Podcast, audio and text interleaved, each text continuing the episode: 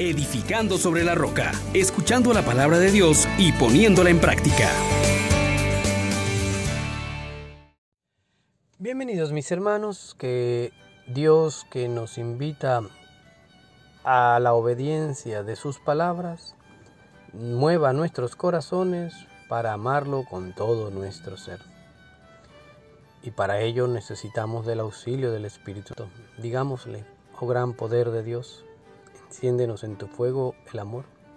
Oh Espíritu, que vienes de lo alto, llénanos de Dios. Oh Espíritu, óleo santo, úngenos en el amor. Hermanos, meditemos hoy en la memoria de San Antonio Abad en el texto del primer libro de Samuel capítulo 15 del 16 al 23.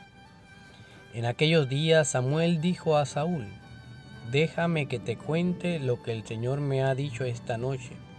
Contestó Saúl, dímelo. Samuel dijo, aunque te creías pequeño, eres la cabeza de, los, de las tribus de Israel, porque el Señor te ha nombrado rey de Israel. El Señor te envió a esta campaña con orden de exterminar a esos pecadores amalecitas combatiendo hasta acabar con ellos. ¿Por qué no has obedecido al Señor? ¿Por qué has echado mano a los despojos haciendo lo que el Señor reprueba? Saúl replicó, pero si he obedecido al Señor, he hecho la campaña a la que me envió. He traído a Gad, rey de Amalek, y he exterminado a los amalecitas. Si la tropa tomó el botín y ovejas, y vacas, lo mejor de lo destinado al exterminio, lo hizo para ofrecérselas en sacrificio al Señor tu Dios en Gilgal. Samuel contestó, ¿quiere el Señor sacrificios y holocaustos? ¿O quiere que obedezcan al Señor? Obedecer vale más que un sacrificio, ser dócil más que grasa de carneros. Pecado de adivinos es la rebeldía. Crimen de idolatría es la obstinación. Por haber rechazado al Señor, el Señor te rechaza hoy como rey. Palabra de Dios, te alabamos, Señor. Hermanos, un texto fuerte, la palabra de Dios que descarta a Saúl como rey porque Saúl no ha obedecido al Señor.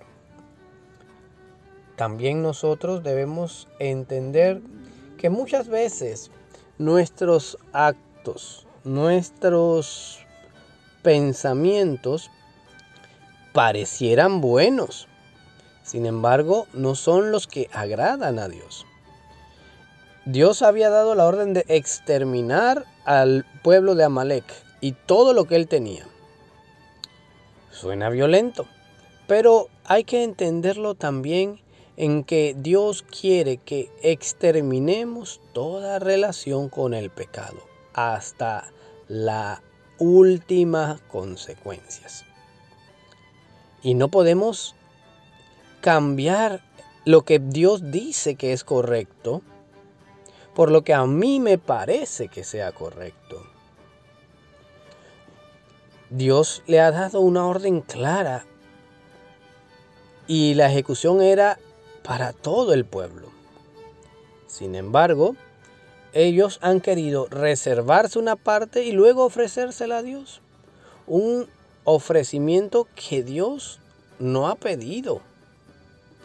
Y entonces se nos enseña grandemente lo siguiente. Dios prefiere la obediencia a sus mandatos y la docilidad a sus enseñanzas. Qué grande lección la que Dios nos propone. Obedecer vale más que sacrificios, ser dócil más que grasa de carneros. En la relación con Dios necesitamos de estas dos grandes herramientas, la obediencia y la docilidad. María supo oír, guardar en el corazón y ser dócil a lo que Dios propone, aunque no sea lo que a mí me gusta. Y lo otro que también se nos enseña en la palabra de Dios es algo que no podemos perder de vista. La rebeldía es tan grave como consultar al adivino, al mago, al brujo, porque estás buscando hacer tu voluntad y no la de Dios. La obstinación es tan grave como la idolatría, en donde ponemos nuestra razón, nuestros criterios por encima de los del Señor. Volvamos nuestro corazón, mis hermanos, con humildad, pidámosle perdón a Dios y esperemos en su misericordia para que no seamos rechazados como Saúl si perseveramos en la desobediencia y en la obstinación. Bendiciones para Les exhortamos, hermanos, por la misericordia de Dios, que pongan por obra la palabra y no se contenten solo con oírla